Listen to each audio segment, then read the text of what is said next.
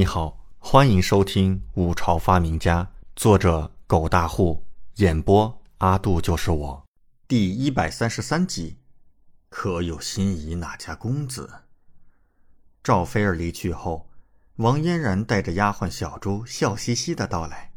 李准，你猜猜，今日鹿鸣书坊卖了多少册？李准随意道：“一千。”王嫣然昂着雪白的下颌。雪景白里透红，甚是动人心魄。摇头道：“不是一千三百册，其中三百册是明日和后日的，有人提前预定了。”李准神色动容：“不错，比我预期的要好。”李准让王嫣然告知董三万，让客人知晓预定的业务。他只是抱着尝试的心态，未曾想到竟然真的能够提前预定出去三百册。着实让他惊喜，看来这个世界还是有人相信预购业务的。哎，王嫣然坐下，暗叹一口气。不过，董三万说明日恐怕就只能卖个一百册了。他愁眉苦脸，有些不甘心。毕竟一手策划到这个地步，却出了这样的岔子，任谁都不会轻易释然的。李准道：“别多想了。”金鸿书坊那边也是我们的，这钱还是我们自己赚，别人又赚不去。董三万今日还能拿出一千册，恐怕已经尽力了。后面的每天印刻多少卖多少，如果有人愿意预定，就照这情形，也没有之前预料的那般差。往后细水长流，稳赚不赔。王嫣然也明白，当下并未过分纠结，而是看着李准道：“李准。”可以写下一卷了，李准看了他一眼，本王已经动笔了，真的。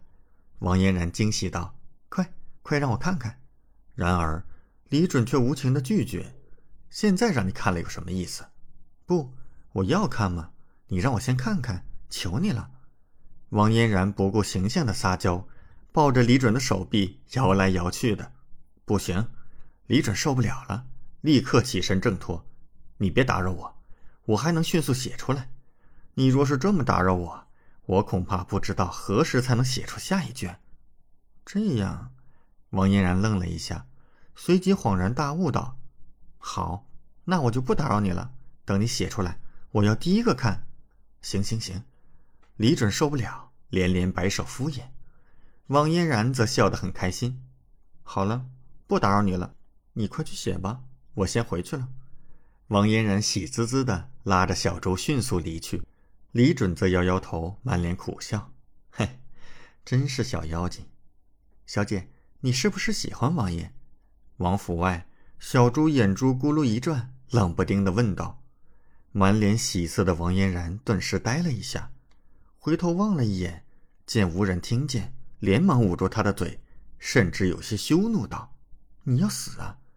小朱盯着自家小姐的眼睛，嘴角露出一抹戏谑的笑意。呵呵，小姐，一看你就是喜欢景王爷，我可看出来了。啊，你……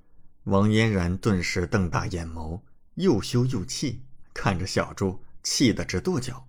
好啊，小朱，你竟敢取笑我，看我怎么收拾你！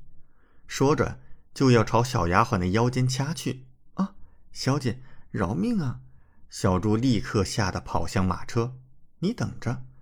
王嫣然在后面叫着追上去。